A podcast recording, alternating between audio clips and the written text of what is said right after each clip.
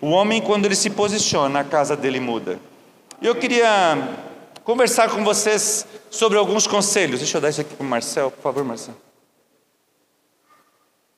Queria agradecer também ao Marcel, né? O Marcel também, eu convidei ele para estar aqui comigo e tem viajado comigo, ele, às vezes o meu outro secretário também, o Deuclides, porque uma das recomendações que eu recebi lá 10, 11 anos atrás da Universidade da Família, através do Sr. Jorge, é evitar ao máximo viajar sozinho, porque é melhor ser em dois do que um. Então, quando a Gladys não pode, eu convido o Marcel, ou convido o Euclides, ou convido ainda uma outra pessoa para que eu evite ao máximo de viajar sozinho. Eu queria contextualizar essa minha mensagem desta noite. Eu fui visitar o seu Giro. Seu Giro é o irmão do seu Jorge. Seu Giro Nishimura, irmão do seu Jorge, fundador da Universidade da Família. E aí, quando ele tem 81 anos, joga basquete toda semana, joga futebol toda semana, dá curso, ele atende um casal a cada 15 dias. Por quê? Porque se ele atender um por semana, ele só consegue atender cinco casais. Então ele atende um a cada 15 dias, porque ele consegue atender 10 casais. Ou presencial ou online. 81 anos de vida. E às vezes eu encontro o cara não aqui, lá na França, né? com 40 anos não querendo saber de tecnologia, a metade da idade do seu giro. E eu entrei na casa dele, tinha um quadro do pai dele, o seu Sunji, que é o fundador da Jato Máquinas Agrícolas, e estava lá uma carta, assim, um, um, uma imagem dizendo assim: Meu conselho aos meus filhos, à minha família. Hoje eu estou com 85 anos de idade.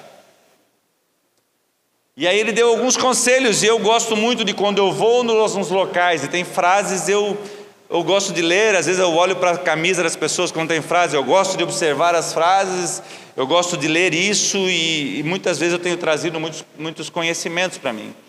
E aí ele faz e dê, dá essa, esses cinco conselhos para os seus filhos.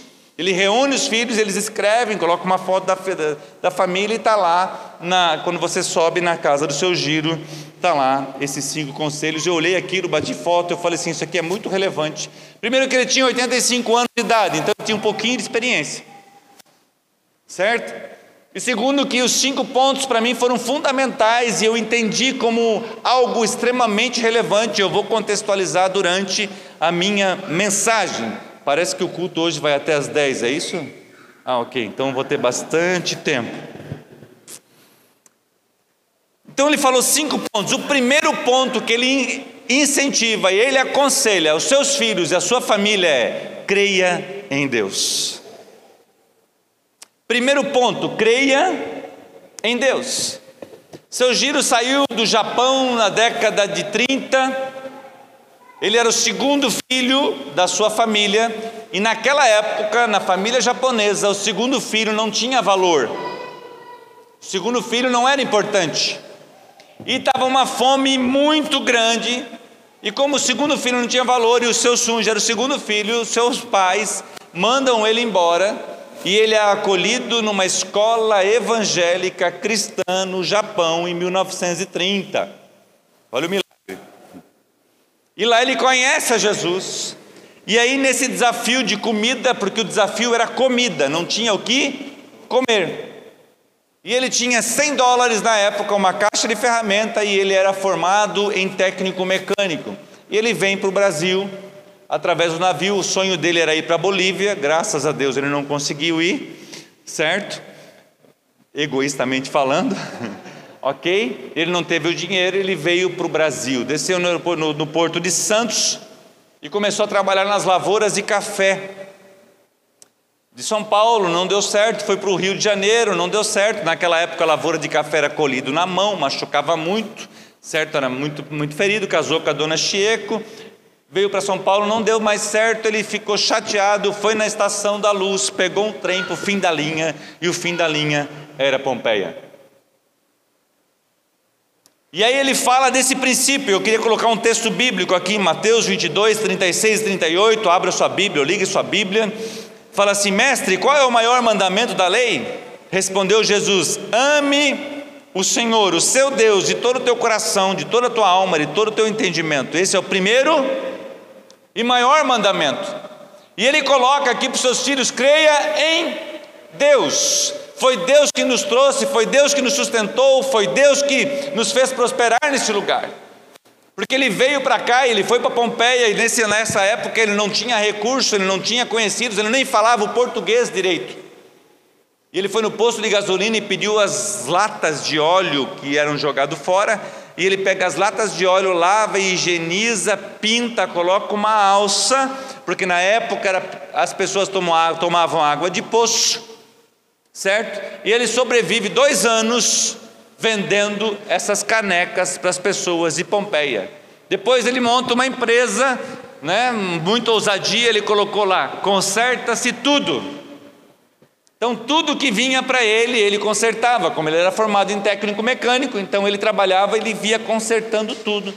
Depois veio a Guerra Mundial, a Segunda Guerra Mundial, e a importação de pulverizadores, aqueles que hoje é costal, né? na época era frontal, parou de importar e ele consertava aquilo e as pessoas falaram assim, seu Sunji, por que, que o senhor não constrói um? E aí ele construiu um costal e aí nasce a jato, máquinas agrícolas, por que jato? Porque na época o veneno era pó, estava passando um avião, aquela fumaça do avião, ele viu a fumaça do pulverizador e falou assim: vai ser jato. E aí nasce a empresa Jato, né, que se tornou, depois na década de 70, fez a primeira máquina de colher café do mundo, ok? E hoje, ano passado, eles produziram mais de um milhão de costais, certo? Exportam para mais de 100 países. E aí um dia eles, ele chamou os filhos e falou assim: Filhos, por que, que deu tudo certo? E aí os cinco filhos ouviram aquele negócio e ficaram remoendo aquilo. E decidiram ir para um hotel, os cinco filhos, passar um final de semana, se reunindo, discutindo por que, que deu tudo certo. E aí eles descobriram que o que porquê deu certo foi por causa dos valores que a família nunca deixou de seguir, e um dos valores é creia em Deus. Acreditar em Deus. Que Deus pode solucionar você, que Deus cuide de você, que Deus pode restaurar o seu casamento, que Deus pode restaurar os seus filhos, que Deus pode consertar você mesmo, porque às vezes a gente acha que Deus não tem condições nem de consertar a gente mesmo. Então, o primeiro conselho que Ele está dando é: creia em Deus, acredite no processo de Deus. Acredite que Ele pode trazer para você uma prosperidade, que Ele pode te dar visão, que Ele pode te dar estratégia, que Ele pode te dar algo novo. Olha bem, um homem que sai do Japão, excluído da família, tinha tudo, como diz o Luiz Hermínio, né? Certo? Vivia que nem cachorro lambando a ferida. Ah, meu pai me abandonou, meu pai me jogou, minha mãe me largou, não sei o que, agora eu estou aqui nessa nação, não sei nem falar português, eu não sei o que estou fazendo aqui, e podia ficar lambendo a ferida a vida inteira, sim ou não? Mas ele decidiu olhar para frente. Ele decidiu olhar para frente com uma perspectiva positiva, nunca desistir, vamos avançar. Eu queria convidar você a olhar para frente, não ficar olhando para trás. Porque Deus pode fazer nova todas as coisas a partir de você. Ah, meu pai é bêbado, meu pai fez isso, meu pai traiu minha mãe, meu pai enganou, meu pai me maltratou, meu pai me jogou. Ok, isso é história, realmente é fato e machuca, fere, deixa você triste. É verdade, mas você pode olhar para frente, Jesus, o autor e consumador da fé, e construir uma nova história. Esses dias eu ouvindo, eu gosto muito de ouvir o Luciano Subirá, ele estava contando a história do pai dele.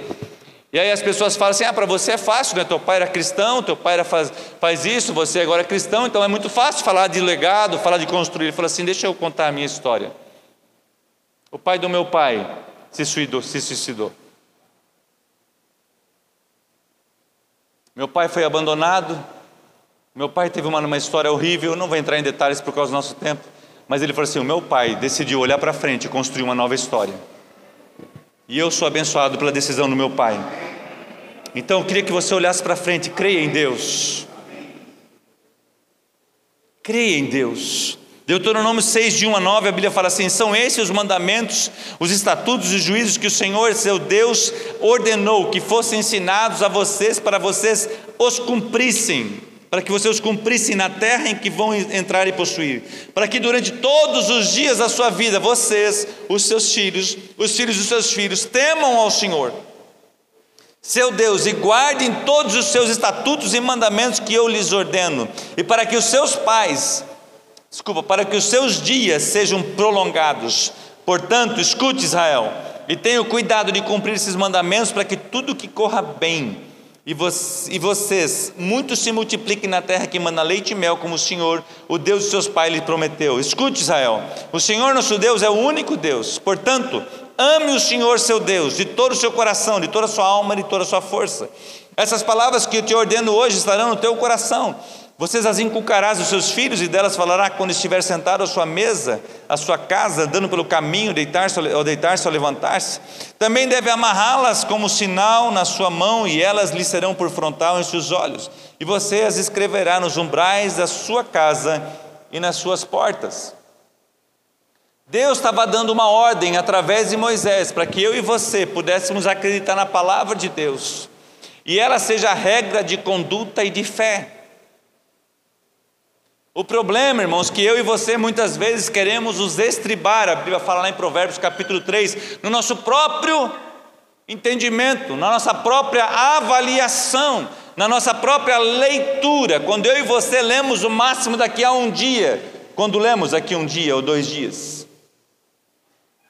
Né, o Telmo, amigo nosso agora, nós estávamos indo eu com a minha esposa para os Estados Unidos, quando estávamos indo, eles ligaram para nós, Dalvinha, certo? Linda, maravilhosa, saudável, caminhando, fazendo academia, um corpo lindo, iam fazer 50 anos de casados daqui umas três semanas, deu um AVC e foi. Ele estava aprendendo a tocar violoncelo para tocar para ela na cerimônia do casamento de 50 anos deles. E foi. Estava isso escrito na, na, na, visão dele? Não.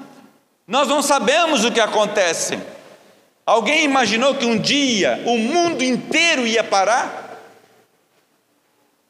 Se falassem para você lá no ano de 2000, em 2020 o mundo inteiro vai parar, a Olimpíada vai ser cancelada, os voos vão ser cancelados no mundo inteiro, certo? Não vai ter nada andando, vai parar tudo, o Brasil vai ficar tudo em casa.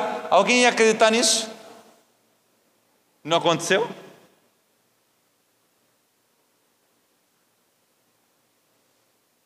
Então por que não crer em Deus e na Sua palavra? Eu queria que você entendesse que a palavra ela é realmente atual, atualíssima. A Bíblia fala que nos últimos dias a ciência se multiplicaria. Olha os dias que nós estamos vivendo, irmãos. Se você pegar 100 anos atrás, nem energia elétrica tinha.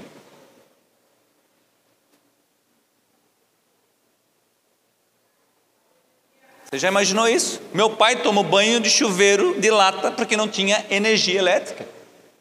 Então a minha geração anterior, meu pai.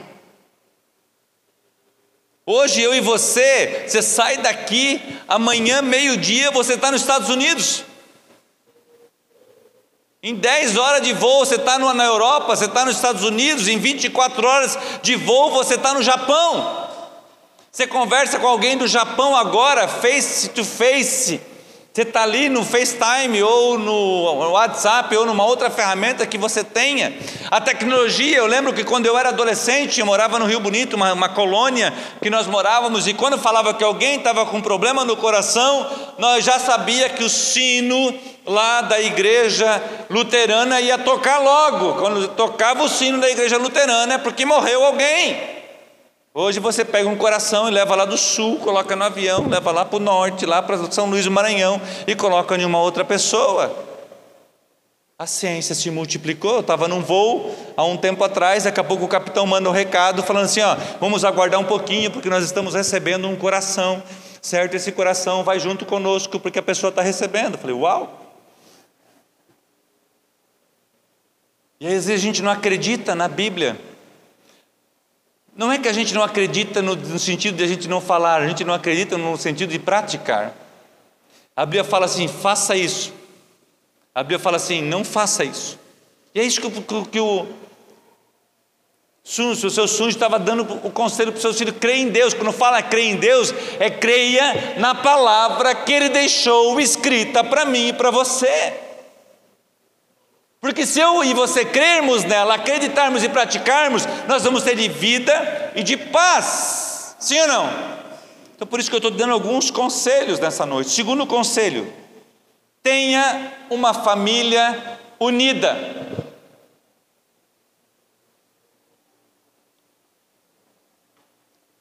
Isso aqui é muito interessante.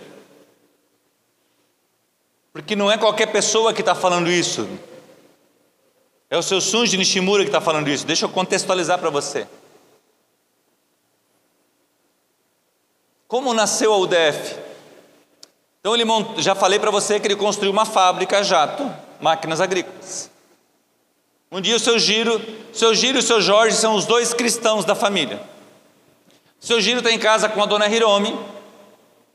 E a empregada da dona Hiromi chega assim para a dona Hiromi: Ô dona Hiromi, é verdade que o seu Giro vai ser demitido? Capaz? Como vai ser demitido? É o filho do dono. Uma semana depois, seu Sunji e os outros três filhos fazem uma reunião, chama o seu Jorge, chama o seu Giro, e os três filhos, com o seu Sunji, demitem o seu Jorge e o seu Giro. Seu Giro compartilha que ele pegou o carro e quando ele viu, ele já tinha rodado mais de mil quilômetros. De tão desnorteado que ele ficou. O seu Jorge chorou dois anos. Imagina se Pompeia hoje tem 22 mil habitantes. Imagina isso há 30 anos atrás. Devia ter o quê? Uns 10 mil habitantes. A sensação dele, ele fala assim, que eu andava na rua e todo mundo dizia assim, ah, no mínimo fez coisa errada, porque para o próprio pai demitir. E aí o japonês tem uma cultura de honra ao pai e à mãe. Todo domingo almoçavam todos os filhos na casa do seu sunji e da dona Chieko.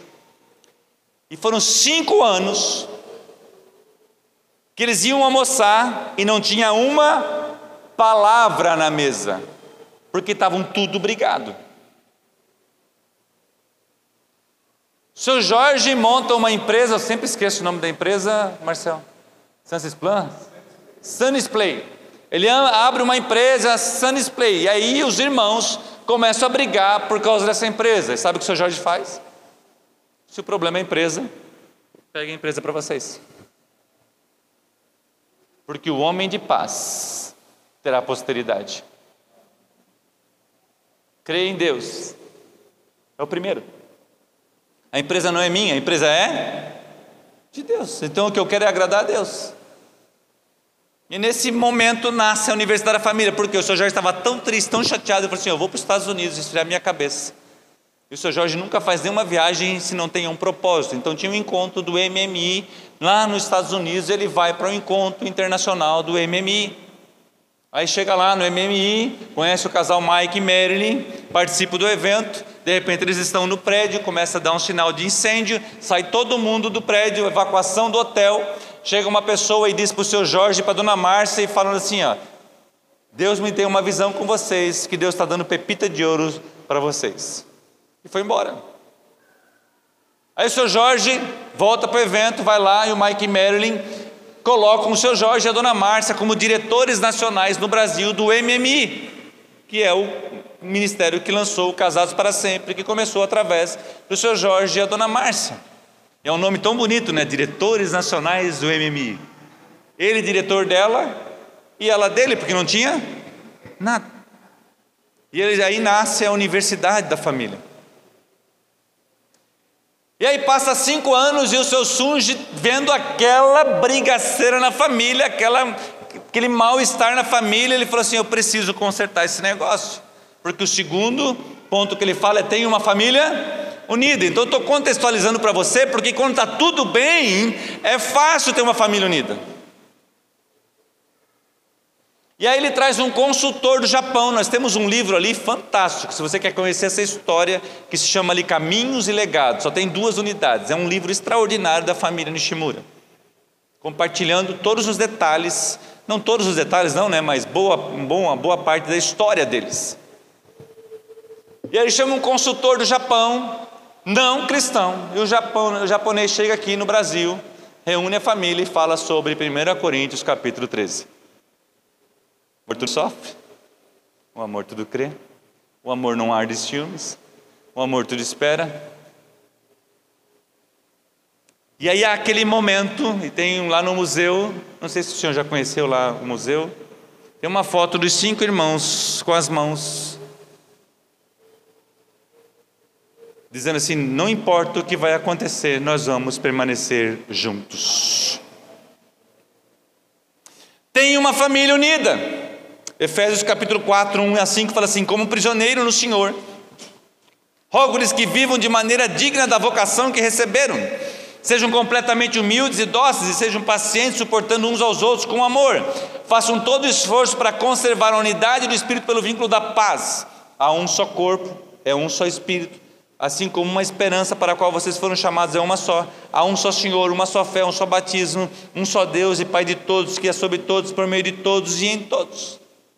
E aí na Mateus capítulo 5, 5 fala assim: Bem-aventurados os valentes, porque herdarão a terra.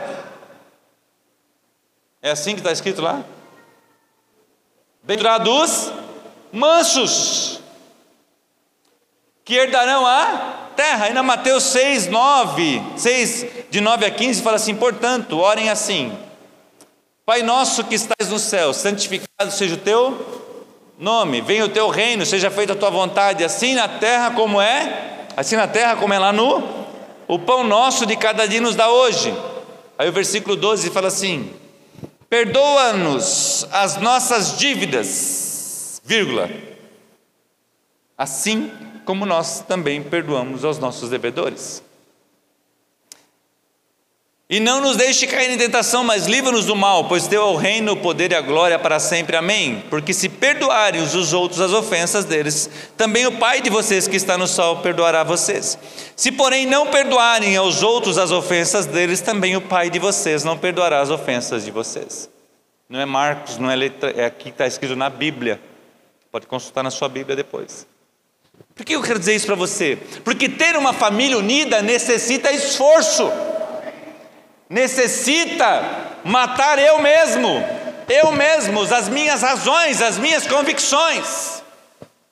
É lógico que eu nunca votei e nunca vou votar no PT. Aí eu chego lá numa família, tem um cara que é esquerda. Eu vou puxar esse assunto. E se ele puxar assunto, o que eu vou fazer?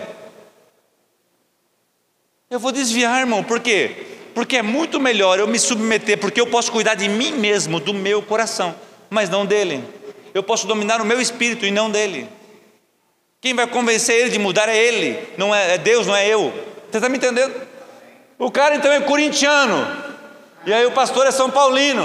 Não vai entrar em conversa, porque vai dar. Você está me entendendo o que eu estou querendo dizer? Aí você deixa de ir naquele encontro da família, porque aquele fulano gosta de uma coisa que você não gosta e você não luta para ter uma família unida. Você está entendendo o que eu estou dizendo, irmãos?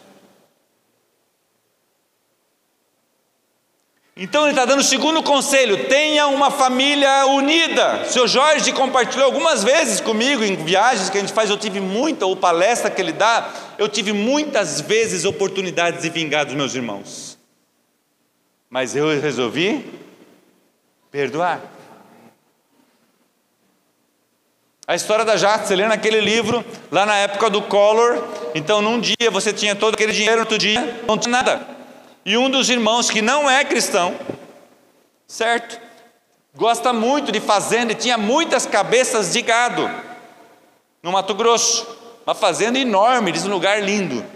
Ele vai lá e vende a sua fazenda, que era dele, que ele comprou com o dinheiro dele, para manter a jato, para manter a família unida, para manter aquilo.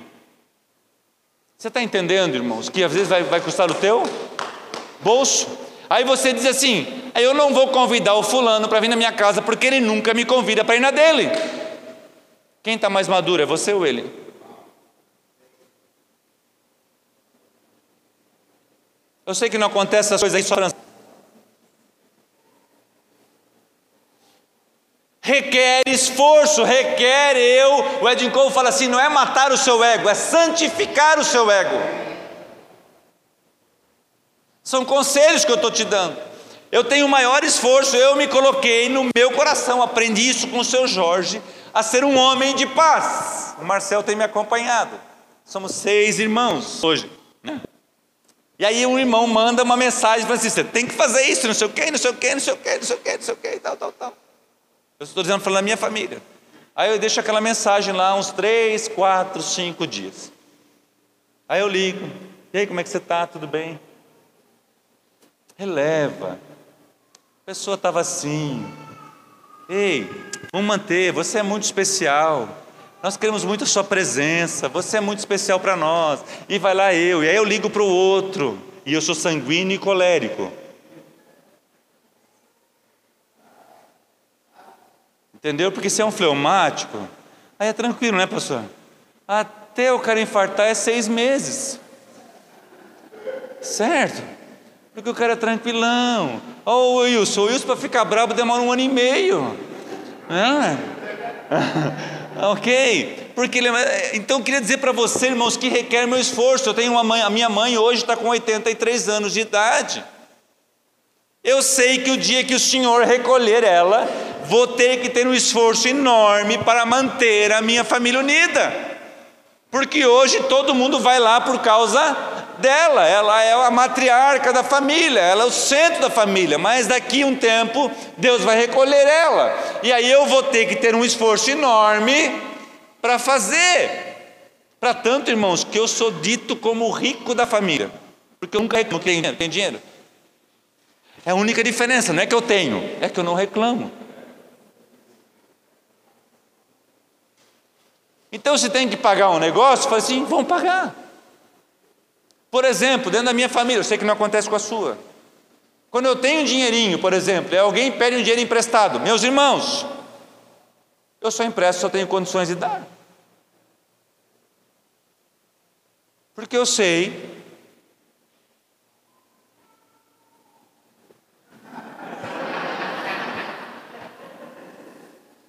Entre eu ficar cobrando o que está me devendo e eu manter um bom relacionamento, eu prefiro manter o bom relacionamento. Paulo escreve aos Coríntios dizendo: por que não perder? Por que não sofrer a pena? Por que não sofrer o prejuízo?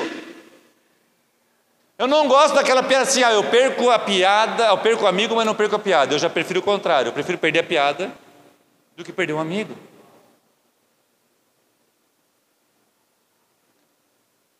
Eu queria dar alguns conselhos para você nessa noite. Eu tenho tentado colocar em prática na minha vida. Não, vai, não vou dizer que é fácil, que é simples. Quer ver quando envolve a minha família? Eu sei que a sua não tem esse problema.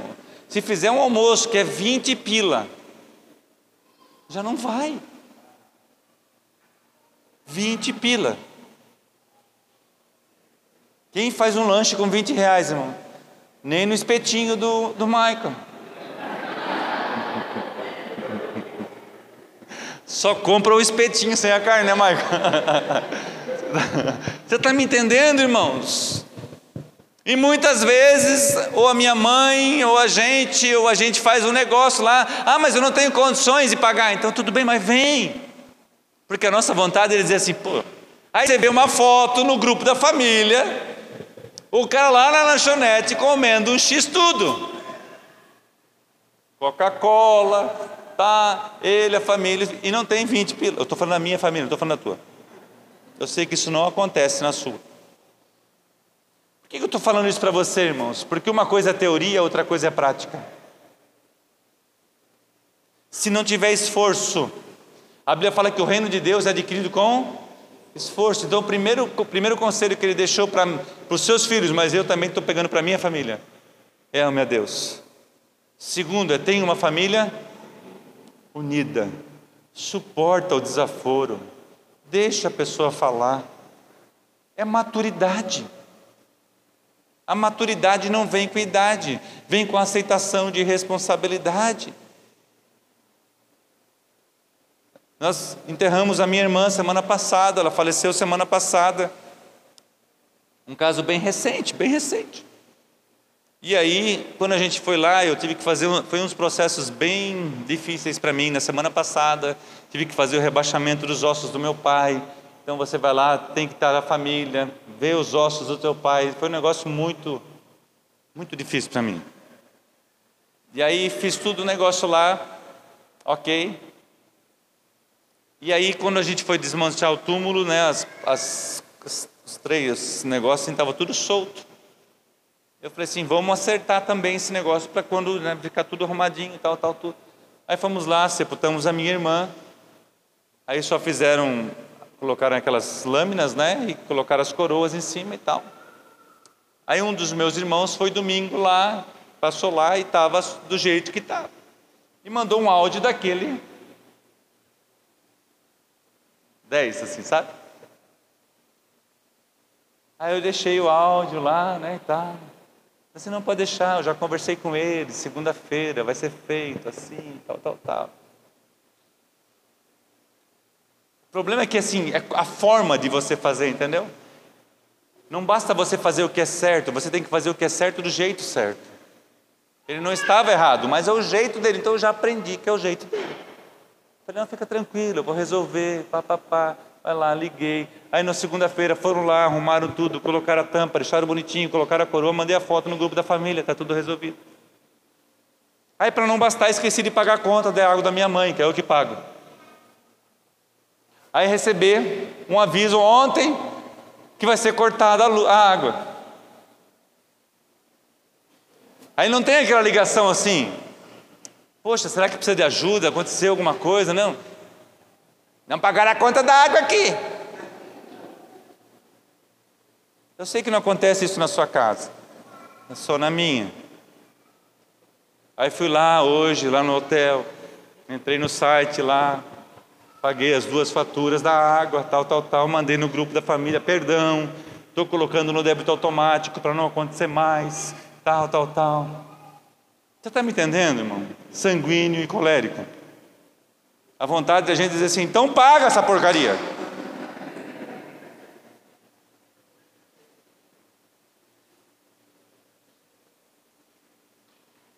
Então mantenha a sua família unida. Depende de você. Quando eu falo sua família, não é você, seu marido, seus filhos. É você, seu pai, a sua mãe, seu cunhado, sua cunhada, seu tio, sua tia, sabe? Manter essa coisa unida de família, porque vem agregados irmãos. E primeiro que você também é agregado.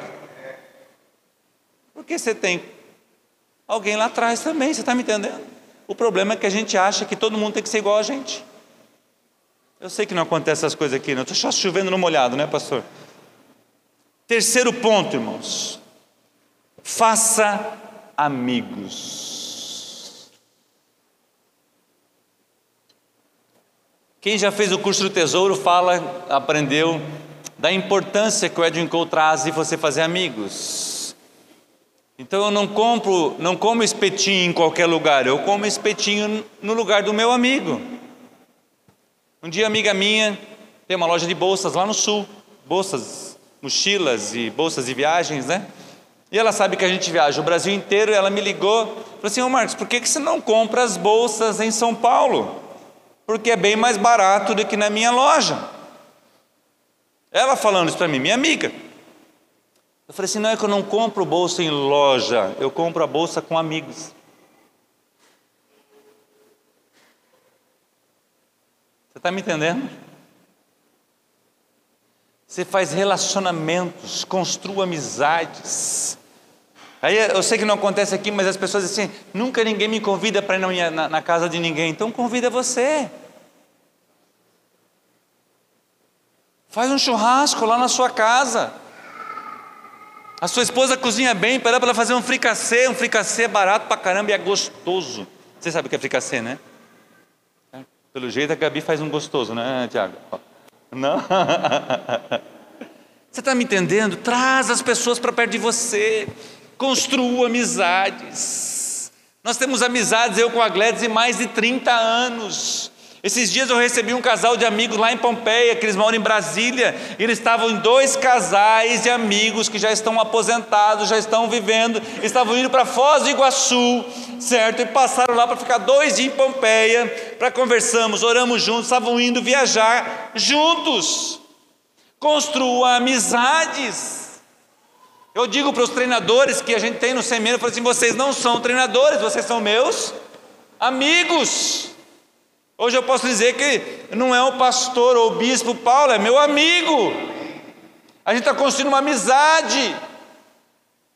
Faça amigos, e para fazer amigos você tem que suportar. Às vezes o teu amigo vai fazer coisa que você não gosta, mas ele é teu amigo. Eu pergunto para você: que, que Jesus fala para os seus discípulos em capítulo João, em João capítulo 15? Já não chamo vocês de discípulos, mas de, de servos, mas de amigos.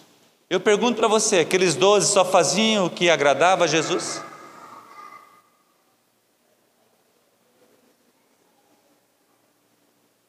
Às vezes eu e você queremos ser melhor do que Jesus. Tempo atrás eu tive uma dificuldade com, com uma pessoa bem próxima ministerialmente falando. E a pessoa me distratou assim, se fosse uma pessoa do mundo, talvez seria mais polida do que a pessoa. Eu falei, ok. Passou um tempo, eu falei assim, estou orando para você. Sabe qual foi a resposta? Ore por você, porque eu não preciso da sua oração. Nesse nível. Passavam mais seis meses, eu estava na minha madrugada orando, mandava uma mensagem para ele, estou orando por você e vinha mais uma resposta bem legal. E foi, e foi, e foi, e foi três, quatro anos. Um dia ele mandou uma mensagem: Preciso falar com você. Falei, ok. Marcamos, fui viajar até o local. Chegamos lá numa padaria. Ele ficou falando uma hora. Eu não falei um A, uma hora. Ele terminou de falar, eu falei assim: Você pode me perdoar?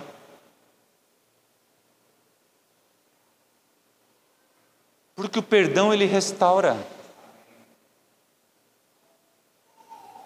Construa amizades. Faça esforço. Acho muito legal. O Marcel tem amigos em muitos lugares. Vou passar aí, vou conversar aqui, a gente vai, vai para lá. Quando a gente viaja junto, eu também já faço, já vou, vou tomar café. A gente passou em Campo Grande, tomamos um café com um, encontramos outro, tomamos um café no outro dia com outro, porque é gostoso ter amigos. Você tem amigos? Estou falando amigo do Facebook, irmão, nem do Instagram. Estou falando amigos. Amigos que você pode abrir seu coração, amigos que você pode chorar junto, amigos que você pode contar no tempo difícil. Teve amigos que quando passamos pela pandemia, a gente estava difícil de mandar oferta para mim e para a Gladys. Eu e a Gladys já tivemos o privilégio de enviar coisas para as pessoas e eu gosto de fazer de uma forma que não saiba. Uma vez nós fizemos um negócio bem legal, mandamos uma compra caprichada, como se fosse para nós. Soube que a pessoa estava passando por dificuldade. Chamamos o Uber, mandamos o Uber entregar lá. Que, gente, mais bem-aventurado é dar do que receber.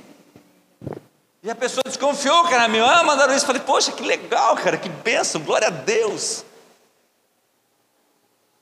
O Edin Cole escreve no curso Homem de Verdade: a essência da humildade é o anonimato. Construa amizades, chame a pessoa, vai andar com pessoa. Você gosta de comer um churrasco, como o Maicon, chama o cara para comer um churrasco com você. Gosta de pescar, chama o cara para pescar com você. Gosta de andar de bicicleta, chama. Você está me entendendo, irmão? Nós precisamos construir amizades. E para ter uma amizade sólida, para ter uma amizade que dure anos, você vai, também vai ter que suportar aquilo que o seu amigo faz que você não gosta, assim como ele vai ter que suportar algumas coisas que você não gosta. Afinal de contas, são amigos. João capítulo 15, 11 a 17 fala assim: Tenho-lhes dito essas palavras para que a minha alegria esteja em vocês e a alegria de vocês seja completa. O meu mandamento é esse: amem-se uns aos outros, como eu os amei. Ninguém tem maior amor do que esse de dar a sua vida pelos seus amigos. Vocês serão meus amigos se fizerem o que eu lhes ordeno. Já não os chamo de servos, porque o servo não sabe o que o seu senhor faz. Em vez disso, eu vos tenho chamado de amigos, porque tudo que eu ouvi de meu Pai eu lhes tornei conhecido. Vocês não me escolheram, mas eu os escolhi para ir e dar fruto, e o fruto que vocês vão dar me permaneça, a fim de que o Pai lhes conceda o que lhe pedirem em meu nome. Esse é o meu mandamento: amem-se uns aos outros. Provérbios 18, 24 fala assim: alguns que se dizem amigos destroem uns aos outros, mas o verdadeiro amigo é mais próximo que um Irmão, Deus vai lá destruir Sodoma e Gomorra. De repente ele fala assim: Vou ocultar o que eu vou fazer do meu amigo. Eu gosto de Daniel. Daniel vai lá e faz o jejum. A gente conhece o jejum de 21 dias. Você sabe por que o jejum é de 21 dias? Não é de 20, nem de 25, nem de 30, nem de 10, nem de 12, nem de 14. Você sabe? É porque Deus respondeu no 21 primeiro. Porque ele estava disposto a ficar em jejum até Deus responder. Aí quando Deus responde, que você sabe, você já leu lá no livro de Daniel que está a briga nas regiões celestiais. Deus fala assim: Eu amo aquele negócio. Eu já mandei a resposta para você no primeiro dia.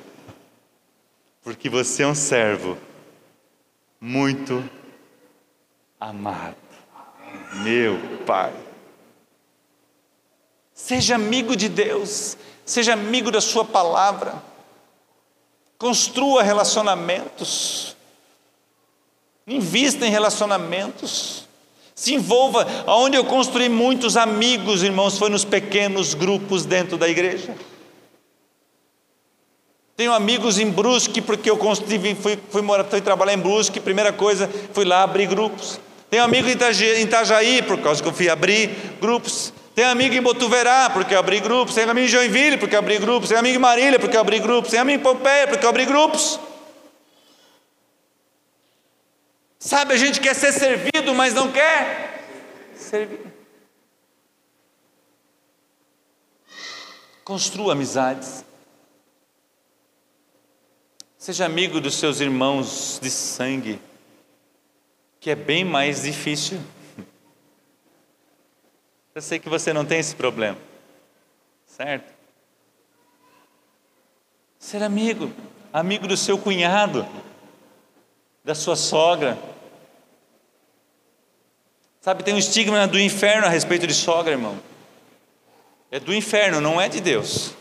Até porque um dia minha esposa vai ser sogra. A roda gira, meu irmão.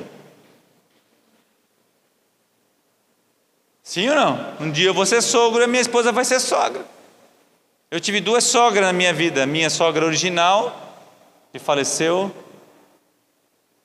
há muitos anos, faleceu um mês antes do nosso casamento. E a minha sograsta, que a gente chama de minha sogra.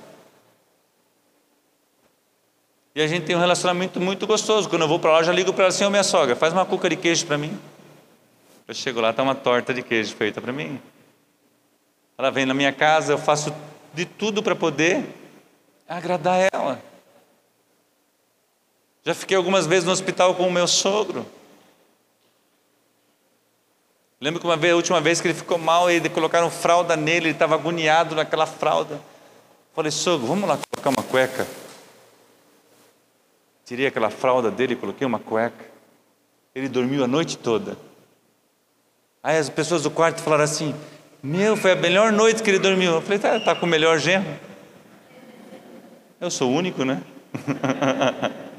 Você está me entendendo, irmão? Doe de si para os outros.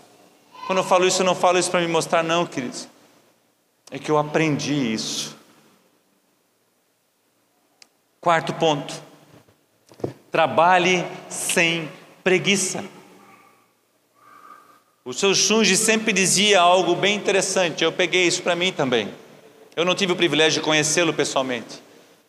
Ele fala assim: se você quer sobreviver, trabalhe oito horas. Se você quer ter uma vida um pouquinho melhor, trabalhe dez horas por dia. E se você quer prosperar, trabalhe 14 horas por dia. Trabalhe sem preguiça.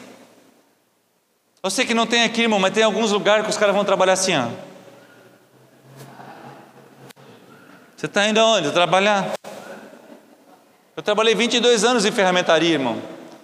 90% de ferramentaria é homem. Aí chega a hora do almoço, Wilson. Volta do almoço.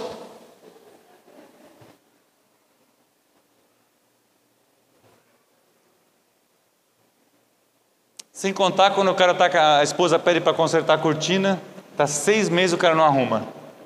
A porta está rinchando, o cara não conserta. A lâmpada não está queimada, o cara não troca. A torneira está pingando, o cara não arruma. Eu sei que não acontece essas coisas aqui. Trabalhe sem preguiça.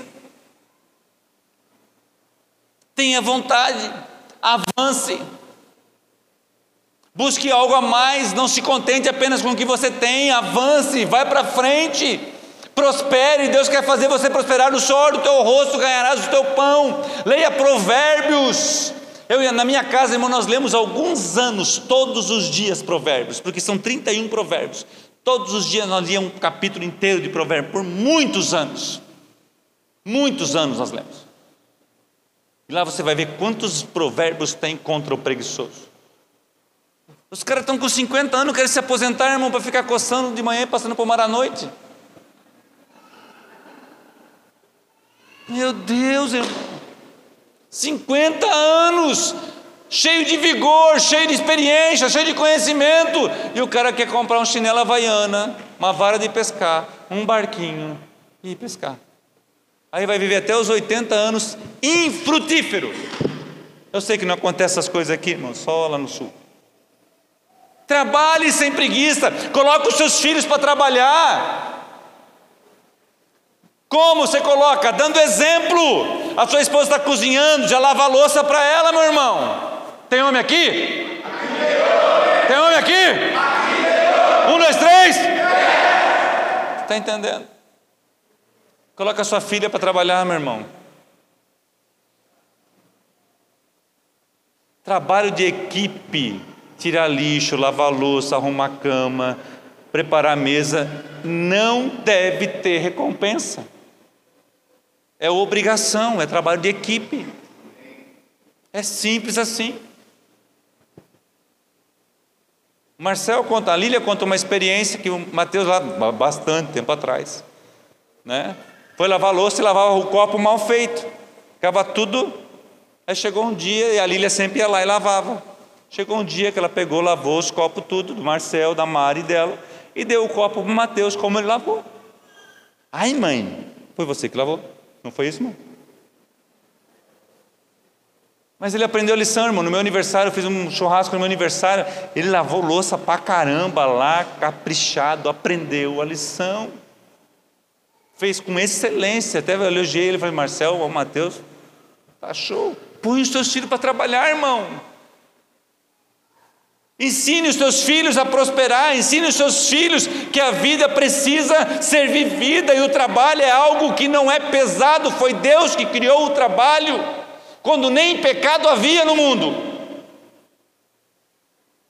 Trabalhe com dedicação. 1 Tessalonicenses 2, de 8 a 12. Nós os amamos tanto que compartilhamos com vocês não apenas as boas novas de Deus, mas também a nossa própria vida. Não se lembram, irmãos, de como trabalhamos arduamente entre vocês?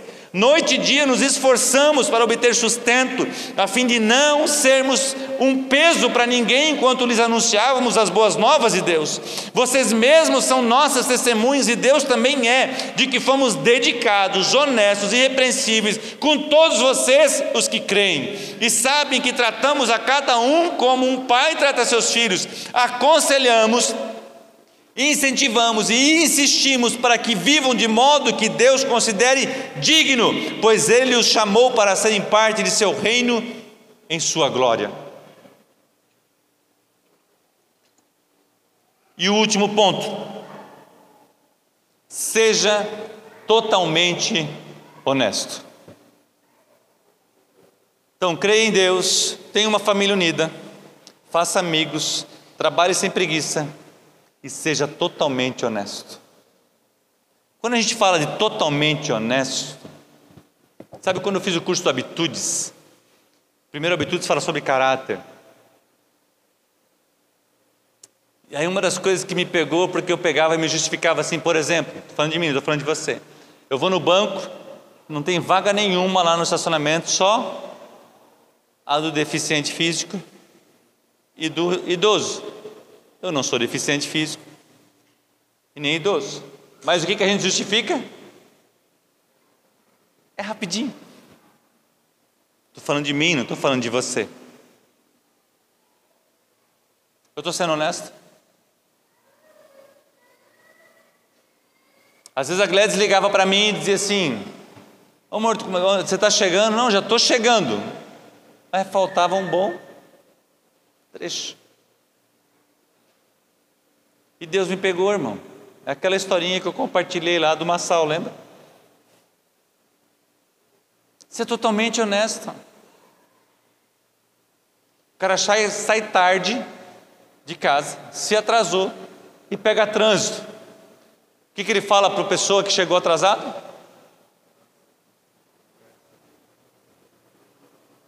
O culpado é o trânsito.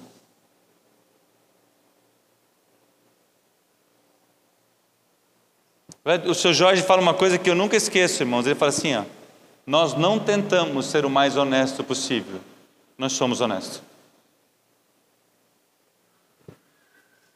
Seja honesto, honesto com o seu marido, honesto com a sua esposa. Seu, seu marido falou uma coisa que você não gostou, deixa passar a poeira. Depois passa que a poeira já baixou, está tudo certinho, já decantou. Você chega para ele e fala assim: Poxa, Semana passada você falou aquilo para mim, eu fiquei tão triste. Eu me senti desta forma, dessa forma. Sabe, irmãos, eu tirava sarro da Gladys num assunto, quando eu ia almoçar em casa, há muitos anos atrás. Meu pai era vivo ainda. E aí, do nada, comecei a tirar sarro dela naquele assunto. E aí os meus irmãos também já tiravam sarro, sarro naquele assunto e virava, virava a piada do momento.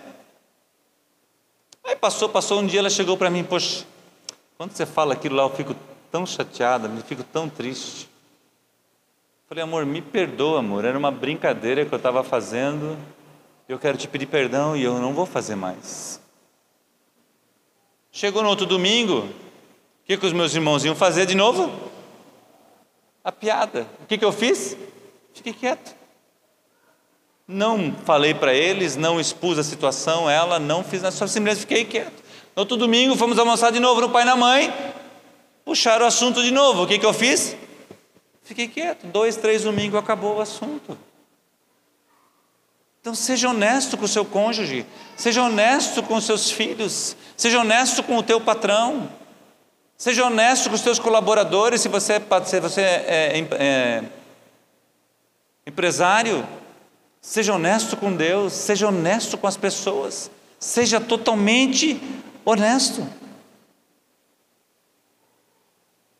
Efésios 5, 3 6 a 6 fala assim: que não haja em vós moralidade, impureza ou ganância. Esses pecados não têm lugar no meio do, do, do povo santo. As histórias obscenas, as conversas tolas e as piadas vulgares não são para vocês, em vez disso, sejam agradecidos a Deus. Podem estar certos de que nenhum imoral, impuro, ganancioso, que é idólatra, herdará o reino de Deus, de Cristo e de Deus. Não se deixe enganar por palavras vazias, pois a ira de Deus virá sobre os que lhe desobedecem. Ainda Romanos capítulo 12, versículo 3 fala assim: Com base na graça que recebi, dou a cada um de vocês a seguinte advertência: não se considerem melhor do que realmente são. Antes sejam honestos em sua autoavaliação, medindo-se de acordo com a fé que Deus nos deu. Ainda em 1 Tessalonicenses capítulo 13, 12 a 13, fala assim: e que o Senhor faça crescer e transbordar o amor que vocês têm uns pelos outros e por todos, da mesma forma que o nosso amor transborda por vocês. E como resultado que Deus, nosso Pai, torne seu coração forte, irrepreensível e santo diante dele, quando o nosso Senhor Jesus voltar com todo o seu povo santo. Amém. Seja honesto, seja sincero. Você atrasou, fala, eu me atrasei, eu errei.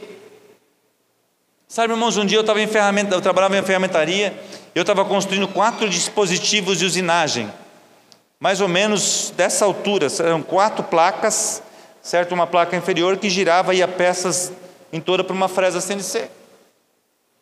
E tinha espessura, se eu não me engano, era de 3 polegadas, ok? Cada placa com altura de um metro, mais ou menos, por uns uns 400 milímetros.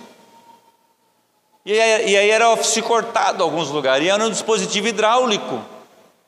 E, uma, e eu, que, eu que fazia o projeto, eu que fazia office corte, eu que fazia todo esse processo, eu era supervisor da ferramentaria, e ferramentaria pequena, você vai na defesa, no ataque, né, você faz tudo, né, igual a igreja pequena, né, pastor? O pastor faz tudo, né? Ok, também era. E aí nesse office corte eu mandei office cortar, office cortar é quando você corta o aço a fogo no maçarico, então eles cortam porque daí quando você vai usinar, certo? Já está praticamente pronto. E aí eu cheguei lá e eu mandei office cortar bem no lugar onde que passava um cano hidráulico. E o hidráulico, irmão, não tem como vedar. E era caro. E aí eu cheguei,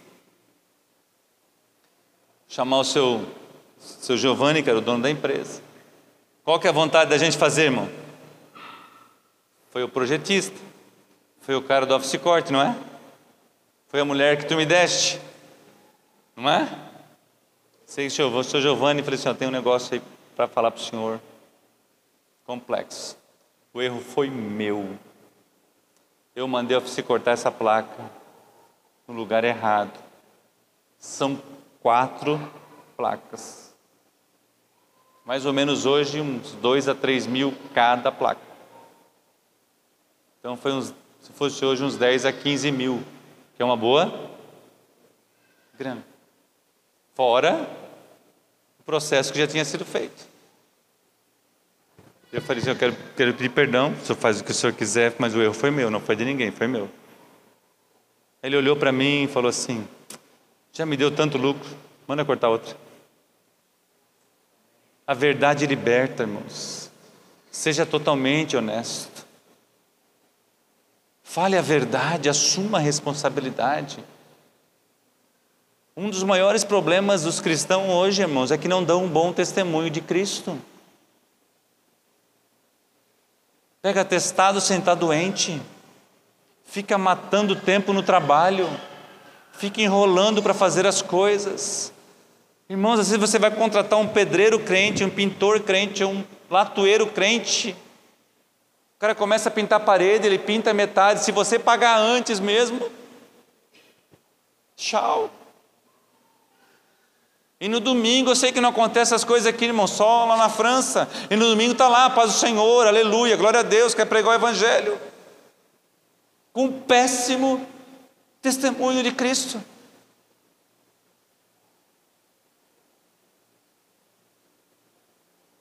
Quem nós somos quando ninguém está olhando, irmãos?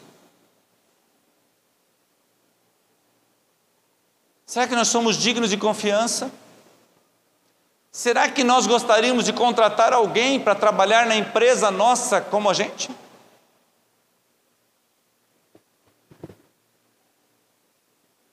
Ah, mas todo mundo faz assim. Você não é todo mundo, você é filho de Cristo. Você é filho de Deus. Nós temos que entender que nós somos diferentes. Paulo escreve dizendo assim: Nós não fomos pesados para vocês, nós fomos honestos com vocês, nós não queríamos ser mais do que a gente precisava ser, nós queríamos ser o exemplo para você, então nós precisamos ser exemplo. Então eu, eu, eu represento a minha igreja, eu represento a minha família, eu represento a Universidade da Família. Imagina assim: eu estou lá no aeroporto e cancela o voo. Eu tenho culpa? Não, porque eu já estou lá. Eu tenho vários compromissos. Aí você vai falar, a pessoa fala assim: posso fazer nada. Qual que é a vontade da gente? Ou chega assim, né? Eu vou lá e compro o espetinho do Maico lá, né, Maico? Chega lá, o espetinho tá, a carne tá, poxa, não vai acontecer isso, né? Tá podre. Tá lá. A minha vontade é ir lá e Vou lá no Maico, hoje o Maico vai ouvir. Aí chego lá, quando eu estou perto do Maico, aí chega lá o queridão aqui, o pastorzão.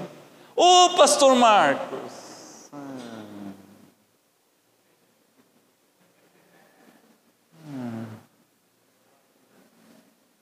Murchou. Então eu tenho que entender, irmãos, que nem tudo eu posso fazer. Porque não é só o Marcos. Você representa Jesus. Billy Graham dizia que nós somos a Bíblia que o mundo está lendo. Então vou repetir os cinco pontos. Primeiro, creia em Deus. Segundo, tenha uma família unida. Terceiro, construa amigos. Quarto ponto, trabalhe sem preguiça. E o quinto ponto, seja totalmente honesto.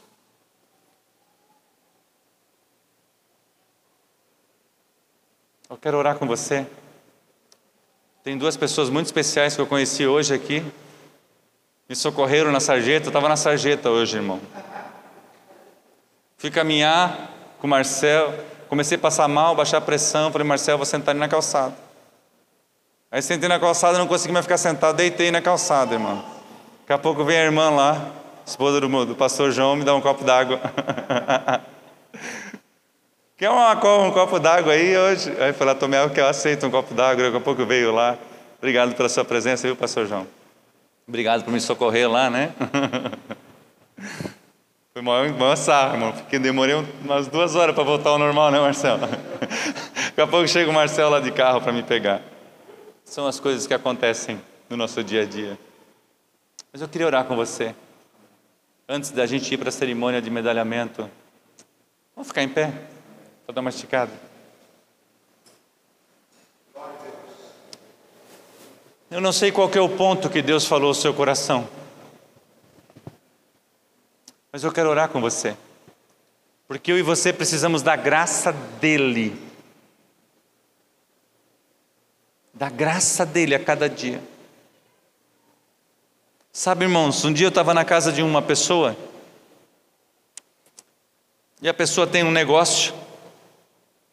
E ela estava sendo muito é, rígida com a pessoa na qual estava fazendo negócio para ela. E aí ela fez um áudio, tipo assim, cobrando severamente daquela pessoa.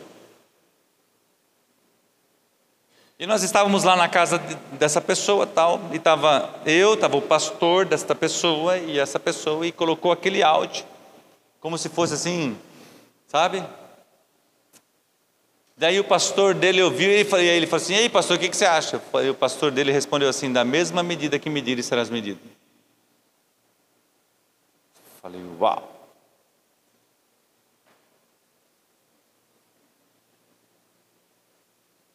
Como é que nós estamos mensurando as outras pessoas? Às vezes a gente julga as outras pessoas, por exemplo, fulano de tal caiu em adultério. Fulano de tal escorregou em tal ponto. E muitas vezes a gente vai lá e detona aquela pessoa. Se fosse eu e você, como é que nós gostaríamos de ser tratados?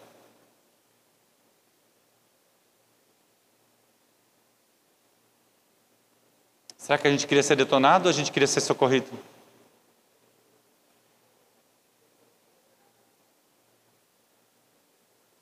Quando a gente fala em crer em Deus, a gente tem que crer no amor de Deus, a gente quer a misericórdia de Deus, sim ou não?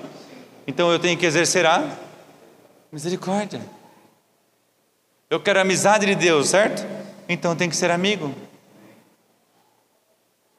Deus é uma família, Deus Pai, Deus Filho e Deus Espírito Santo. Então eu tenho que manter uma família unida. Deus trabalhou, a Bíblia fala, Jesus fala assim: meu pai trabalha até agora e eu trabalho também, então eu também tenho que trabalhar. Deus é honesto na sua essência, então eu também tenho que ser honesto, honesto porque nós somos parecidos com Ele. Eu queria orar com você, se Deus falou no seu coração, eu queria convidar você a vir aqui à frente. Eu quero orar por você, para que esses conselhos, essas dicas, sejam verdade na sua vida. Eu não sei como é que está o seu coração, não sei como é que está o seu relacionamento com os seus familiares, mas eu sei que Deus tem o socorro e a resposta para você.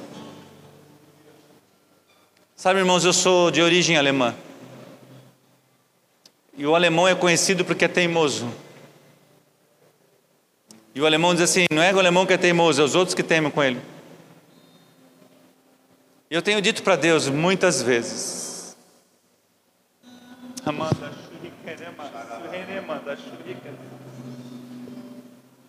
Deus, eu não quero ficar 40 anos no deserto. Tem um caminho de um ano pela Filistia, tinha um outro caminho que Deus escolheu que eram três anos. E às vezes, pela nossa teimosia, a gente fica rodando no mesmo lugar anos e anos. Estava lendo naquele livro que eu falei para você. Ele chegou na frente do Gary, pediu conselho. Quando o Gary aconselhou, ele falou: Isso não é para mim. Depois de alguns anos, dez anos depois, ele liga para o Gary: Agora eu fiz. Dez anos patinando, agora que ele tomou a ação, quando ele já podia ter tomado lá atrás e já está desfrutando dez anos de uma ação.